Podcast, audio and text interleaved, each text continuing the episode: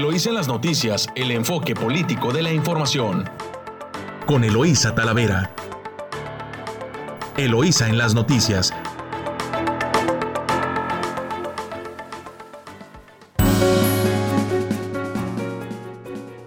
Muy buenos días, Ensenada. Hoy es jueves 3 de junio. Les saluda Eloísa Talavera, transmitiendo directo desde nuestro estudio a través de su emisora favorita 92.9 Amor Mío en la frecuencia de FM y en San Quintín, en La Chula, en 98.3 de frecuencia modulada.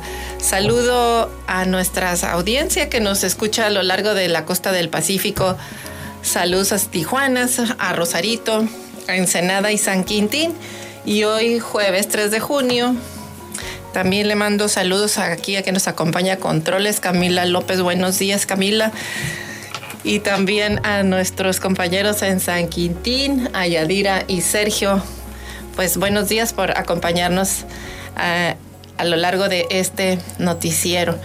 Y pues hoy es día 3, 3 de junio, pues día de pues de Corpus Christi, también se conoce como el, como el Día de las Mulas. Este, y bueno, eh, para los, los, católicos. Y pues hoy es 3 de junio, también ya inicia el periodo de, de veda electoral. Después de que se concluyó ya el periodo de campañas, pues tenemos tensa calma nacional en este periodo de reflexión que comienza hoy y que pues significa que concluyeron las campañas y los partidos políticos y sus abanderados pues ya no pueden promocionarse a través de ningún medio. Esta es una medida que el INE pues ha solicitado a todos los actores que se respete. Y bueno, iniciamos con información en el ámbito nacional. También INE y, y, Tribunal convocan a respetar la veda, el silencio electoral para la reflexión, son los llamados al, al se valen los llamados al voto por parte pues de 29.300 candidatos a, a, a, gobernadores, alcaldes y legisladores, pues ya concluyeron eh, cuando declinó la última hora y es con, este proceso.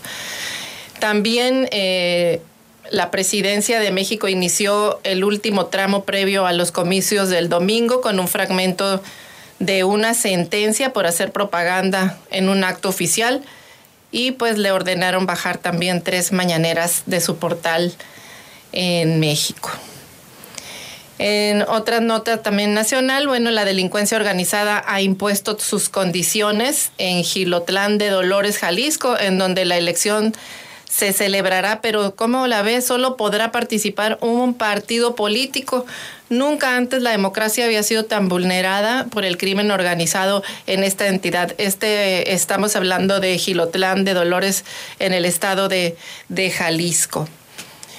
Y en el tema de la pandemia, pues la llegada de distintas variantes del SARS-CoV-2 a México obliga a las autoridades sanitarias a darle seguimiento al virus conforme este evoluciona para poder proteger a la población, la cual debe colaborar también manteniendo las medidas de prevención en todo momento para evitar repuntes o contagios.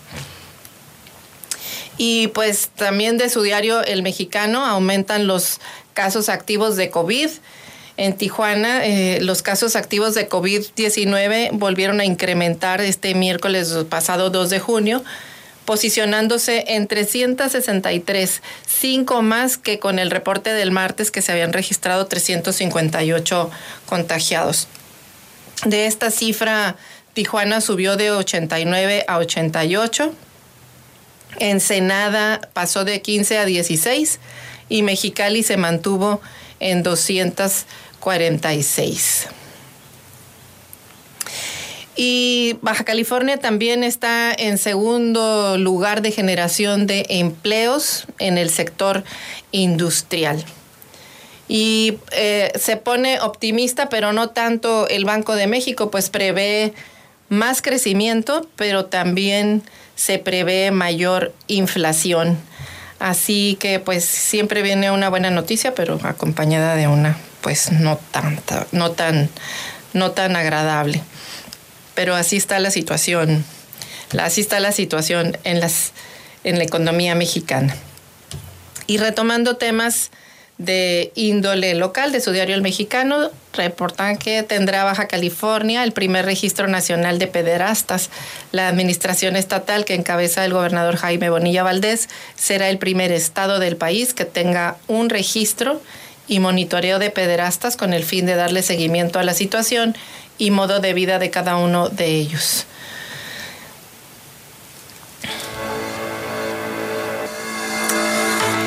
Y tomaron pescadores oficinas de pesca, esto en Ensenada, en demanda de que las autoridades de la Comisión Nacional de Acuacultura y Pesca, la CONAPESCA y el Instituto Nacional de Pesca, INAPESCA, den respuesta a sus solicitudes de permisos para la captura con anzuelo de túnidos.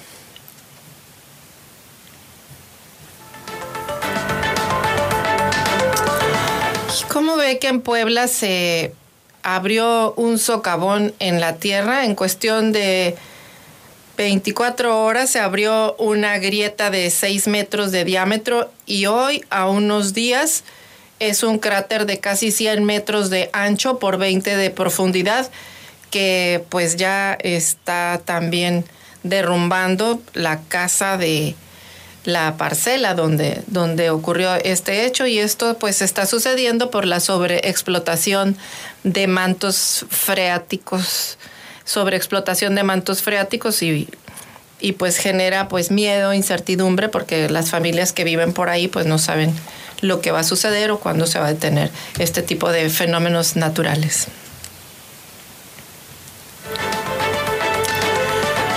Y preocupa el regreso paulatino a clases en la Universidad Autónoma de Baja California. Estudiantes de la Facultad de Medicina aún no conocen en dónde tomarán clases.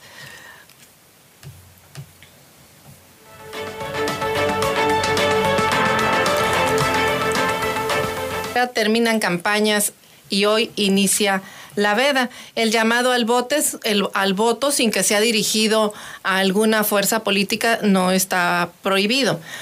Eh, a partir del primer segundo del día de hoy, inician los tres días de reflexión para el voto, luego de que las campañas políticas eh, se, terminaron, pero tampoco el domingo se puede hacer llamado a elegir a algún partido o candidato en específico. Así lo informó la presidenta del Consejo Local Ejecutivo del Instituto Nacional Electoral en Baja California, María Elisa Flores Huerta. Ayer concluyeron las campañas de lo que serán las elecciones concurrentes más grandes de la historia de Baja California, que culminarán con la jornada del domingo, donde cerca de 3 millones de ciudadanos baja californianos estarán en posibilidades de votar a gobernador, renovar cinco alcaldías y el Congreso local, además de ocho diputaciones federales. Flores Huerta señaló que a partir del primer segundo del día de hoy inicia la veda o periodo de reflexión electoral para que los ciudadanos puedan concientizar y pensar en las opciones que tienen frente a la emisión de su voto que realizarán el próximo domingo 6 de junio.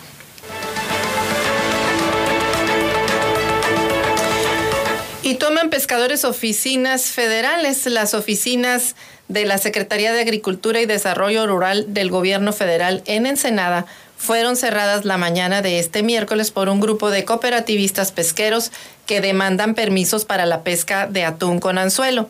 Encabezados por Melchor Campo y Moreno, los integrantes de la Unión de Pescadores de Altamar bloquearon el acceso a dicha oficina y con mantas y pancartas piden al presidente Andrés Manuel López Obrador cumplir con su promesa de atender primero a los pobres, en este caso a los pescadores atuneros pobres. Con documentos mostraron que desde enero y febrero del 2020 solicitaron los permisos para realizar la pesca de atún con anzuelo en esta región del Océano Pacífico, los cuales les han sido rechazados por el Instituto Nacional de Pesca, bajo el argumento de que no se debe de realizar un esfuerzo pesquero excesivo con este recurso. Sin embargo, denunciaron los inconformes que este martes en el Diario Oficial de la Federación, la Secretaría de Agricultura y Desarrollo Rural aumentó a 3.500 toneladas la captura de túnidos en el Océano Pacífico Oriental, incremento que beneficia solamente a los grandes empresarios atuneros.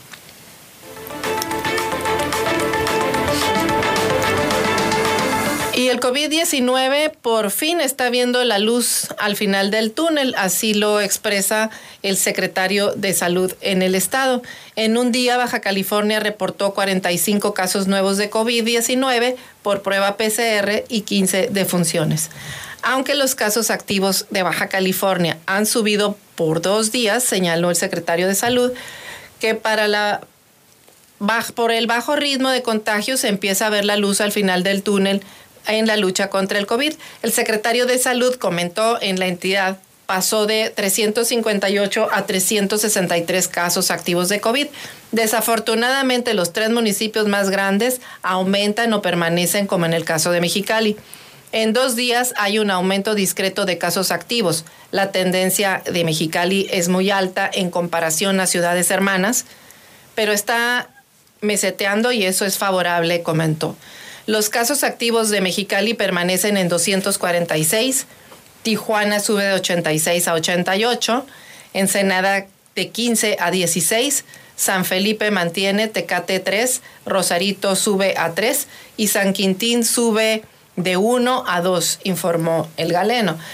En un solo día, Baja California reportó 45 nuevos casos de COVID por prueba PCR y 15 defunciones. En el mismo periodo, California sumó 423 casos nuevos y 10 fallecimientos, informó. A lo largo de la pandemia se han contagiado 48.902 personas de Baja California, de las cuales perdieron la batalla 8.166 a causa del COVID, declaró el secretario. También es importante mencionar que el presidente Andrés Manuel López Obrador mencionó en la mañanera de hoy que ayer fue una cifra récord de vacunación, que se vacunó alrededor de un millón de mexicanos en el país que están acelerando el paso, pues para prevenir. Hasta aquí llegamos con este primer corte informativo. Eh, de, estamos en su emisora favorita 92 9 Amor Mío y en La Chula en 98.3 en San Quintín. Los invitamos a escuchar unos mensajes de nuestros patrocinadores. Estás escuchando Eloís en las noticias. Regresamos.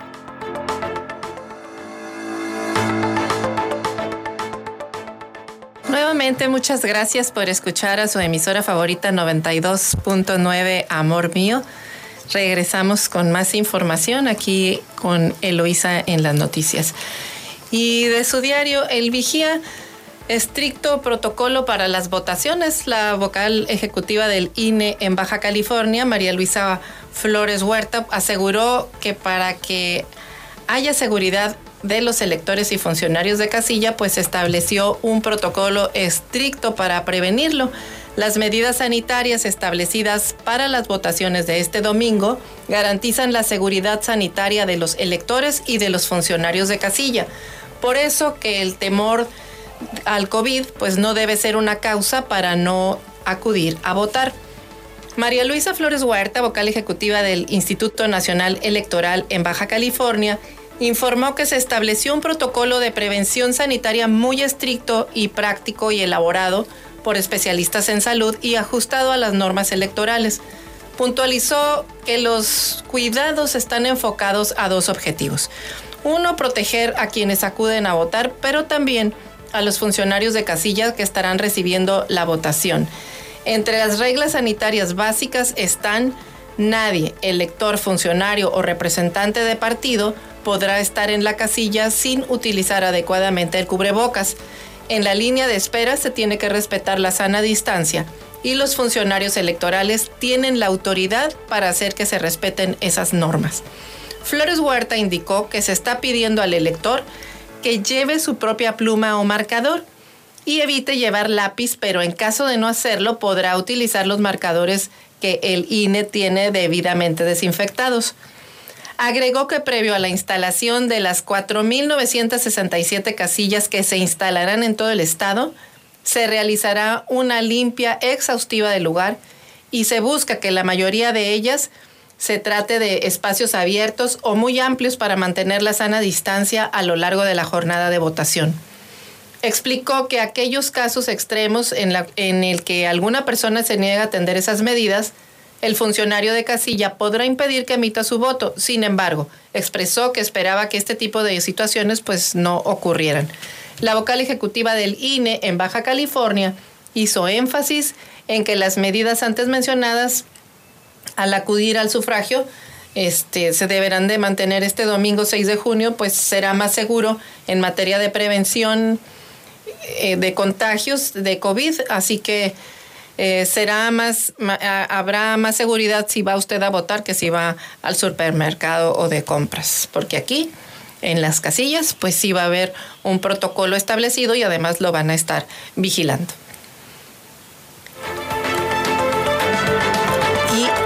invita a los ciudadanos a ejercer el derecho al voto. El Instituto Nacional Electoral en Baja California hace un atento llamado a toda la ciudadanía para que acuda a votar este domingo 6 de junio. En las casillas se aplicarán todos los protocolos sanitarios. Será obligatorio el uso de cubrebocas. Por tal razón, si alguna persona acude a la casilla sin portarlo, pues se le proporcionará uno. Solo dos personas podrán votar en la misma casilla simultáneamente y se permitirá entrar con un acompañante en caso de que él o la votante así lo necesite. También se informa que se recomienda llevar su propia pluma, aunque cada casilla contará con un marcador, toallas desinfectantes para quienes requieran hacer uso del mismo. En la entidad es la primera vez que se llevará a cabo una elección concurrente, es decir, donde se elegirán 107 cargos locales y federales siendo estos ocho diputaciones federales, la gobernatura, 17 diputaciones locales de mayoría relativa, ocho diputaciones locales de representación proporcional, cinco alcaldías, cinco sindicaturas y 63 regidurías. Este 2021, la lista nominal que es la que contiene nombre y fotografía de la ciudadanía, que cuenta con credencial para votar vigente, se conforma por 2.919.000 177 ciudadanas y ciudadanos, de los cuales 1.457.920 son mujeres y 1.461.257 son hombres. Cabe mencionar que se incluye la ciudadanía que cuenta con una credencial cuya vigencia corresponde a los años 2019 y 2020, en razón de que por la pandemia fue extendida la misma. En las casillas eh, que estarán instaladas en Baja California son 4.967, de las cuales 37 son casillas especiales. Eh, y se supone que podrán votar en el ciudadano que se encuentre fuera de su sección, pero dentro de su distrito podrá votar por diputaciones en ambos principios, mayoría relativa y representación proporcional. La o el ciudadano que se encuentre fuera de su distrito, pero dentro de su entidad, podrá votar por diputados de representación proporcional. La ciudadana o el ciudadano que se encuentre fuera de su entidad, pero dentro de su circunscripción, podrá votar por diputaciones de representación proporcional.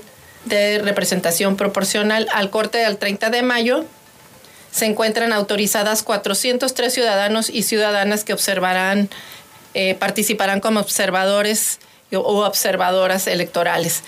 Eh, la cantidad podría aumentar debido a que hay quienes se han estado registrando, pero aún no toman el curso de capacitación correspondiente.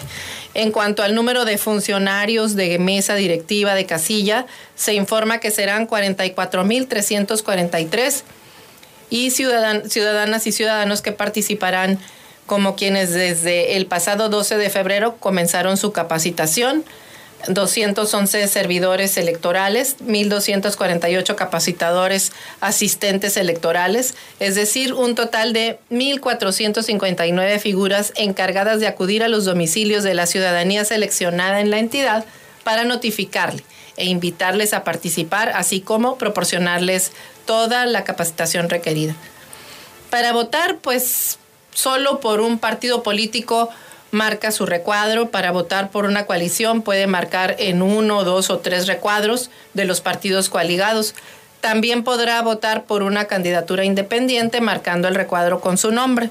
Para votar por una candidatura no registrada, pues deberá escribir su nombre en el recuadro en blanco, ubicado en la, fue, en la parte inferior de la boleta. El voto se anulará cuando la boleta no, no tiene marca o cuando marca toda la boleta o si se marcan dos partidos políticos o más que no estén coaligados. A través también de un mecanismo de respuestas automatizadas de WhatsApp, el asistente virtual Inés atenderá dudas respecto a dónde y cómo votar y los protocolos sanitarios, así como los cargos a elegir en la entidad, entre otros temas. En ningún momento la herramienta solicitará ni almacenará datos personales de quien lo consulte. El asistente virtual es una herramienta que se suma la estrategia del INE para brindar información oportuna y veraz a la ciudadanía y así prevenir la desinformación. Pues como vemos está listo todo el aparato ciudadano eh, capacitado y organizado para que el día domingo 6 de junio todos podamos participar en una gran jornada electoral. Así que, pues, también lo invitamos a que razone su voto y vaya a emitirlo el día domingo 6 de junio. Hay que asistir a votar, pero sobre todo invitar, invitar a todos, a todos los que, las familias y amigos que no dejen de ir a votar para que tomemos entre todos la mejor decisión.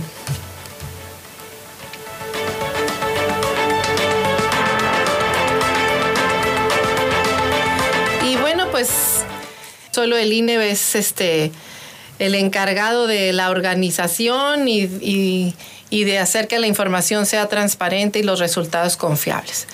El próximo lunes 7 de junio, una vez más, se confirmará la solidez y credibilidad del Instituto Nacional Electoral para organizar comicios transparentes con resultados confiables a pesar de la polarización partidista, lo que representará una magnífica oportunidad para llevar a cabo pues una profunda reforma política que desaparezca órganos estatales, así como a los tribunales electorales locales, porque constituyen un doble gasto innecesario cuando el INE puede encargarse de todas las votaciones cuyos conflictos pueden dirimirse en el Tribunal Electoral del Poder Judicial de la Federación. Esta es una nota editorial desde el Vigía. Y pues al respecto creo que sí podríamos comentar que hay información suficiente y experiencia suficiente si ya se hizo el Instituto Nacional Electoral pues eh, nacional. Una de las cuestiones que también se ha estado pues comentando es el doble financiamiento que están recibiendo los partidos políticos y las dobles estructuras locales y, federal. Y bueno, sí serán elementos pues muy interesantes para formar parte de una, de una reforma política que se realice normalmente eh, pues después de cada elección federal luego vienen las reformas al, al, sistema político y bueno, pues creo que hay elementos, sí consideramos que haya elementos para definir es, pues cómo deberían de ser las nuevas reglas del juego.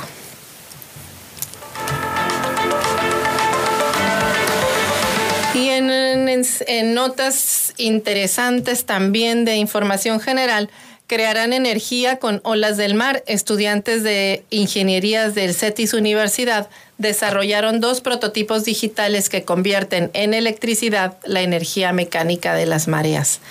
Estudiantes de ingenierías en energías renovables e ingeniería mecatrónica de CETIS Universidad Campus Ensenada desarrollaron dos proyectos de aplicación que permitirán reducir el déficit energético de Baja California. Josué Aarón López Leiva, coordinador académico de Ingeniería en Energías Renovables y responsable técnico de los proyectos, expresó que se trata de dos equipos de estudiantes que analizaron, diseñaron prototipos digitales innovadores que convierten la energía mecánica de las olas en energía eléctrica. Además dijo que los estudiantes también realizaron actividades para plantear el posible emprendimiento de una empresa que brinde este servicio. Hasta aquí llegamos a, un, primer, a un segundo segmento de información y los invitamos a escuchar aquí en su emisora favorita 929 Amor Mío y en La Chula en San Quintín en el 98.3 de FM. Los invitamos a que escuchemos unos mensajes de interés comercial. Estás escuchando Eloís en las noticias. Regresamos.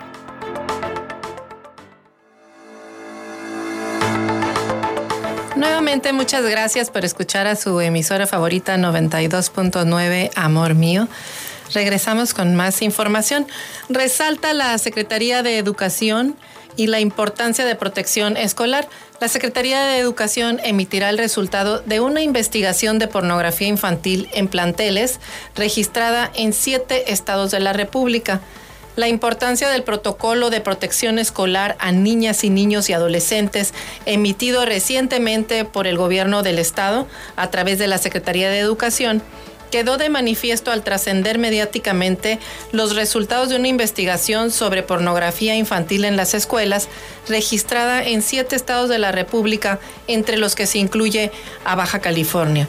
Rubí Rivera Rodríguez, directora de Participación Social y Convivencia Escolar de la Secretaría de Educación, con representación de la Secretaría de la Secretaria María de Jesús Sánchez Ávila, declaró que el informe es un secreto elaborado por la Oficina de Defensoría de los Derechos de la Infancia, señala que este grupo ha litigado casos de abuso sexual contra menores en al menos 18 escuelas en siete estados del país, incluyendo a Baja California donde se presentó un caso de este tipo en, 2015 en Tijuana. En otra, en otra nota sobre el tema, también será Baja California el primer estado con registro de pederastas. La administración estatal será el primer estado del país que tenga un registro y monitoreo de pederastas, con el fin de darle seguimiento a la situación y modo de vida de cada uno de ellos. Lo anterior lo confirmó el secretario general de gobierno, Amador Rodríguez Lozano, quien afirmó que el tema es grave, que ya México se encuentra en primer lugar a nivel mundial en difusión de pornografía infantil y el segundo lugar mundial en turismo sexual infantil.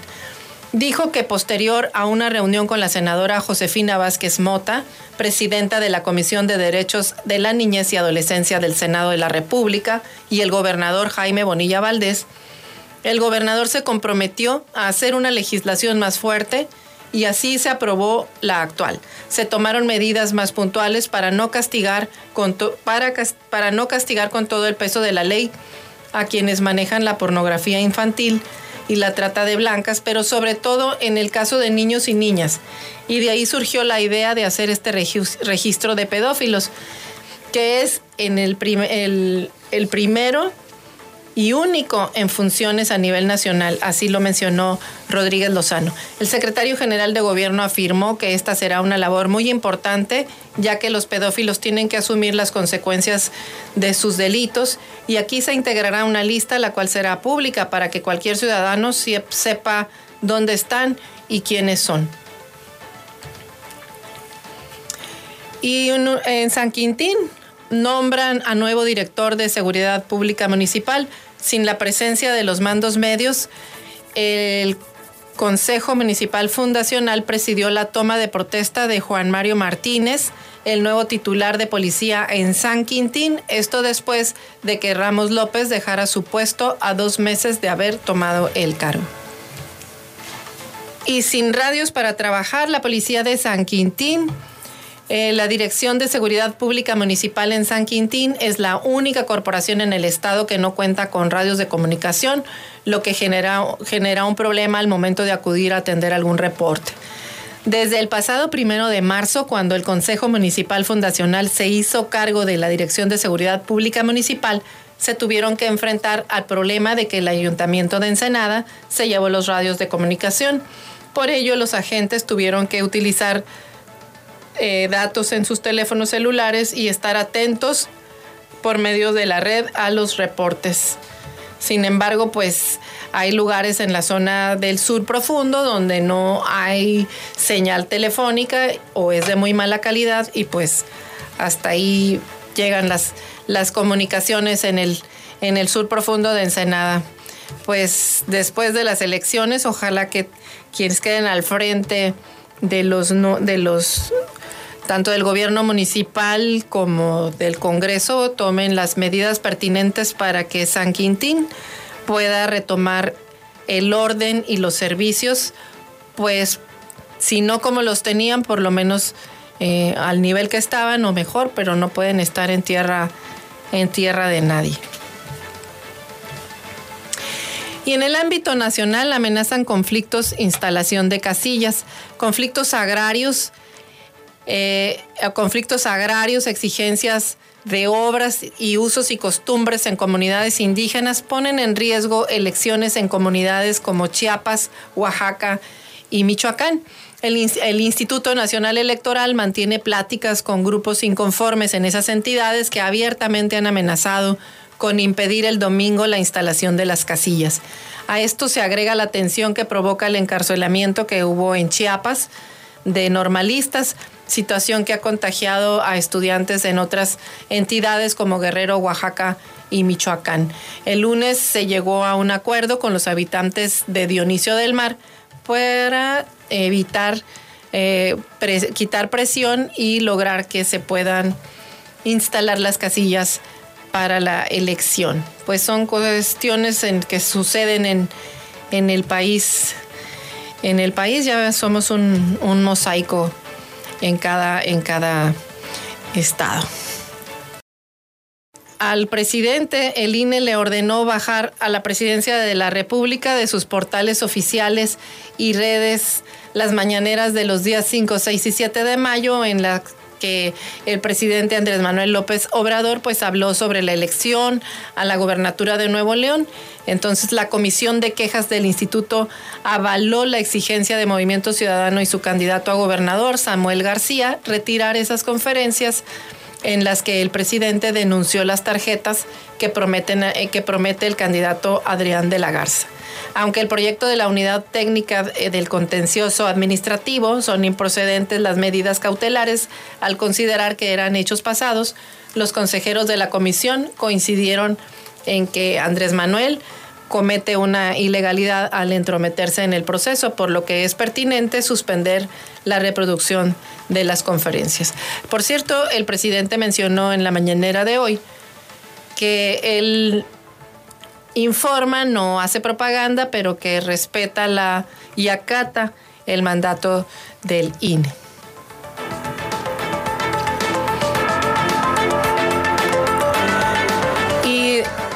En la jornada dice cierra eh, eh, eh, hay gobernabilidad y buen clima para los comicios electorales. Así lo menciona el presidente Andrés Manuel López Obrador. Que sea el voto de los ciudadanos el que decida expone el ejecutivo. Estarán en juego este domingo 19.500 cargos de elección.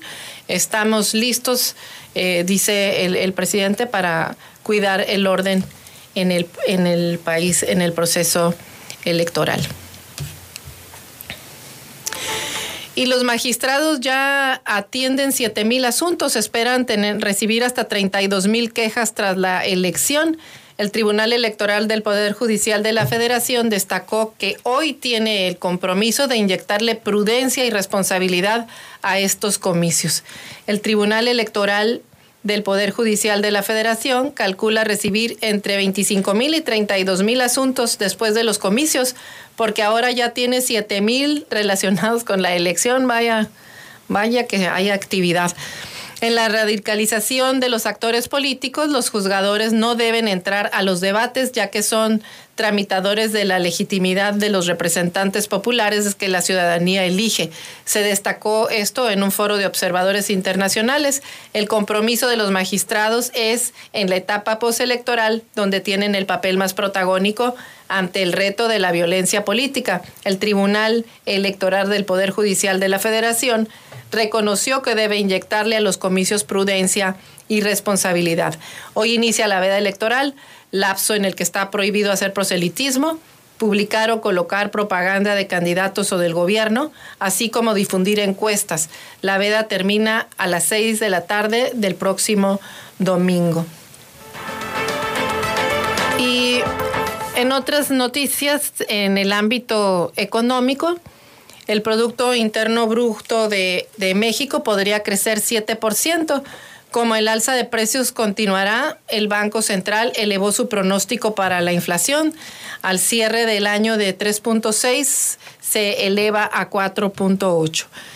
El Banco de México es optimista sobre la recuperación económica de este año, ya que ajustó al alza su previsión de crecimiento del PIB al, al pasarla de 4.8 previo al 6%. Incluso el escenario más positivo calcula un repunte hasta de 7%, dijo el gobernador del Banco de México, Alejandro Díaz de León. Refirió que los estímulos fiscales que de Estados Unidos provocarán que la recuperación económica del país se acelere en los próximos trimestres. En contraparte, México prevé que el encarecimiento de los precios continúe eh, continúe, por lo que ajustó al alza su pronóstico para la inflación al cierre del año y la subió de 3.6 a 4.8, tasa que está fuera del rango objetivo. Díaz de León informó eh, que este cambio pues responde a que se tomó en cuenta el incremento de los precios de los energéticos y los productos agropecuarios. Llegamos aquí hasta este final de este corte y los invitamos a escuchar mensajes de nuestros patrocinadores. Estamos aquí en 92.9 Amor Mío y lo esperamos en unos minutos con más información. Estás escuchando Eloísa en las noticias. Regresamos.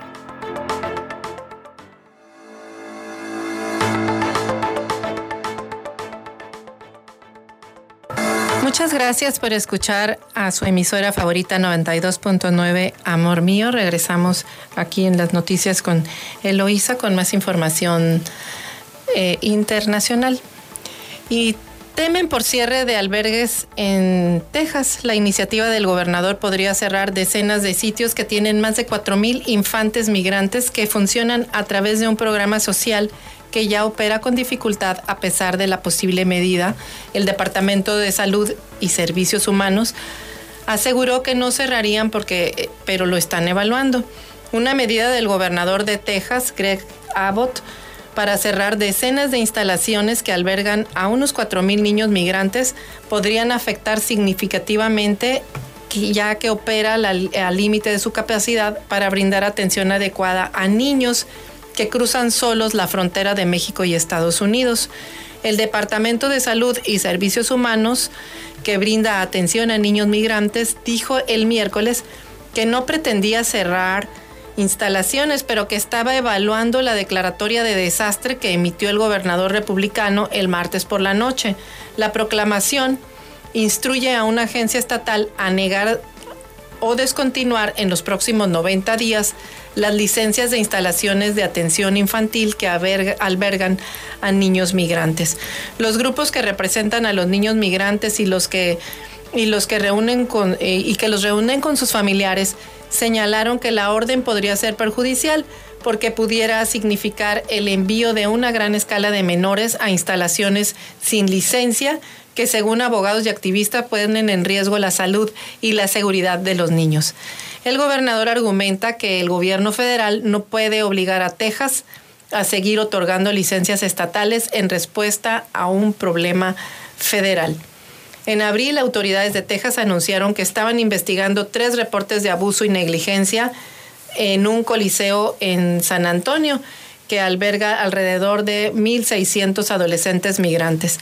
También se ha llevado a cabo pesquisas por abuso o negligencia en instalaciones con permisos estatales y Texas enumeró 18 citaciones relacionadas entre abril y mayo en estos lugares son similares a los albergues de evacuación por huracanes, en los que hay espacio limitado para juzgar y no existe privacidad, además de que los criterios aseguran que los contratistas pues no están equipados para cuidar apropiadamente a los menores. Y está vacunado el 75% de adultos en Reino Unido. Tres cuartas partes de la población adulta del Reino Unido ha recibido al menos una dosis de vacuna contra el coronavirus, informaron el miércoles autoridades de salud británicas. Un 75.2% de todas las personas mayores de 18 años han recibido una vacuna y 49.5% ambas dosis. Gran Bretaña se encuentra en una fuerte campaña de vacunación para frenar una variante del COVID posiblemente más contagiosa que la que se identificó la primera vez y que se está extendiendo a lo largo de, de su país. Y continuando con más notas, eh, con notas nacional, eh, injerencia de Andrés Manuel, carta de la oposición para anular eh, elecciones, están haciendo por ahí una, una denuncia. por cierto que este en esta en este espacio lo estamos invitando para que nos eh, siga el domingo. El domingo 6 de junio estaremos eh, realizando una cobertura especial de las distintas etapas del proceso electoral. En la mañana daremos seguimiento a la apertura de casillas desde, desde las 7 de la mañana, que es cuando empieza la actividad, y a las 8 que deben de empezar a instalarse las casillas y estaremos eh, dando cortes informativos a las 12 del día, a las 2 de la tarde, a las 4 de la tarde y a las 6 de la tarde también. Estaremos ahí realizando algunas entrevistas para compartir con usted, Radio Escucha, pues el avance de la jornada electoral el próximo domingo para que nos escuche usted aquí en su emisora favorita 929 Amor Mío. Y comentábamos que prevé el Banco de México más crecimiento e inflación. El repunte del PIB no será suficiente para reponer los empleos perdidos el año pasado. Eh, este, esta nota está publicada en el, Sol, en el Sol de México. El Banco de México aumentó su expectativa de crecimiento del Producto Interno Bruto a 6% al cierre de este año, de un 4.8% desde hace tres meses. Pero este escenario también se anticipó, anticipó que los consumidores mexicanos deben enfrentar alzas de precios fuera de la meta oficial y una oferta de empleo insuficiente. El crecimiento del PIB pronosticado por el Banco Central se aproxima a 6.5%, calculado por la Secretaría de Hacienda hace unos días. La expansión del PIB estará impulsada por la fortaleza de la demanda externa, particularmente por los apoyos a empresas y ciudadanos otorgados en Estados Unidos y por una reactivación del consumo interno por la vacunación contra el COVID-19. Así lo señala el reporte trimestral de inflación del Banco del Banjico. Aún así, el crecimiento económico no será suficiente a pesar de la caída en el empleo de, en 2020, debido a que este año, en el mejor de los casos, se crearán 570 mil plazas nuevas ante el Instituto Mexicano del Seguro Social, según el Banco Central. Esta cifra está debajo de las 647.710 plazas formales que se perdieron al, fin al final del cierre del año anterior. No no porque crezca 6% este año habrá un repunte en el empleo. Hay otros factores que también afectan esta dinámica. En el mejor de los casos habrá eh, 600 mil empleos en este 2021, pero en sexenios anteriores había una creación de casi 800 mil puestos al año, así lo mencionó Armando Leñero, presidente de eh, Estudios de Empleo Formal. El 2 de enero de este año, el presidente de México, Andrés Manuel López Obrador, prometió que entre enero y marzo de este año se iban a crear 670 mil empleos, lo que dejaría al país al nivel previo a la pandemia. Armando Leñero añadió que para incrementar la generación de puestos de trabajo, pues es necesario propiciar un mejor ambiente de confianza para detonar una mayor inversión privada. En cuanto a los precios, Banjico prevé que la inflación cierre en 4.8%, muy arriba del 3% que se anticipó en su informe previo.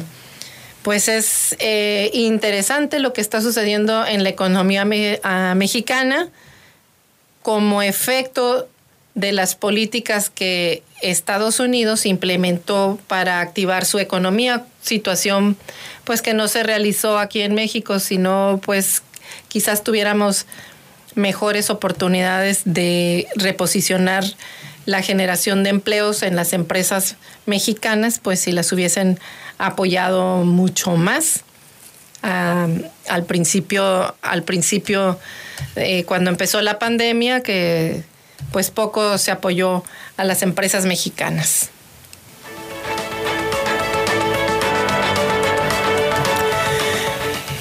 La Dirección de Seguridad Pública Municipal está homologando criterios para implementar modelos integrales. Para lograr la homologación estratégica de modelos integrales, el personal de la Dirección de Seguridad Pública participó en una mesa de trabajo eh, con las distintas subdirecciones de prevención del delito en Baja California. Las autoridades eh, acordaron como propuesta coordinar concurso de murales en colonias con alto índice delictivo, esto con la finalidad de incentivar eh, la participación ciudadana. Por eso cada municipio presentó un programa, un programa de, de colaboración por municipio. Cada institución presentó un programa de modelo preventivo que impartirá en las comunidades con la finalidad de homologar criterios y que cada dependencia también trabaje en, en apego. Los modelos eh, eh, con los que la Dirección de Seguridad Pública de Ensenada actualmente trabaja, pues son redes ciudadanas a través de la información de grupos de, colonias con mayor índice delictivo. Eh, también la recuperación de espacios públicos, rehabilitación de espacios abandonados o en situación de vandalismo con el apoyo de personas detenidas por alguna falta administrativa, con el cual ellos cumplen horas de arresto a cambio de trabajo comunitario. Y finalmente también la seguridad ambiental, que es atención a reportes de abandono de animales, acumulación de sustancias tóxicas y nocivas para la colonia y vehículos abandonados en la vía pública. La comitiva ensenadense pues también este, optó por poner el ejemplo eh, y aprender también el lenguaje a señas para comunicarse con pues con la población en general, ¿no? No importa si, si tienen eh, pues alguna debilidad auditiva.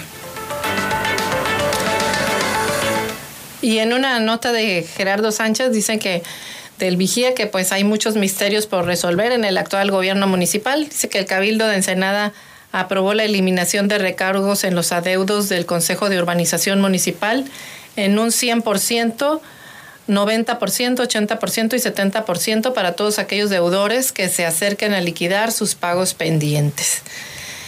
Y la propuesta también presentada por Sergio Martínez Torres, presidente del CUME, fue aprobada por obvia y urgente resolución en la reunión edilicia celebrada la tarde de ayer.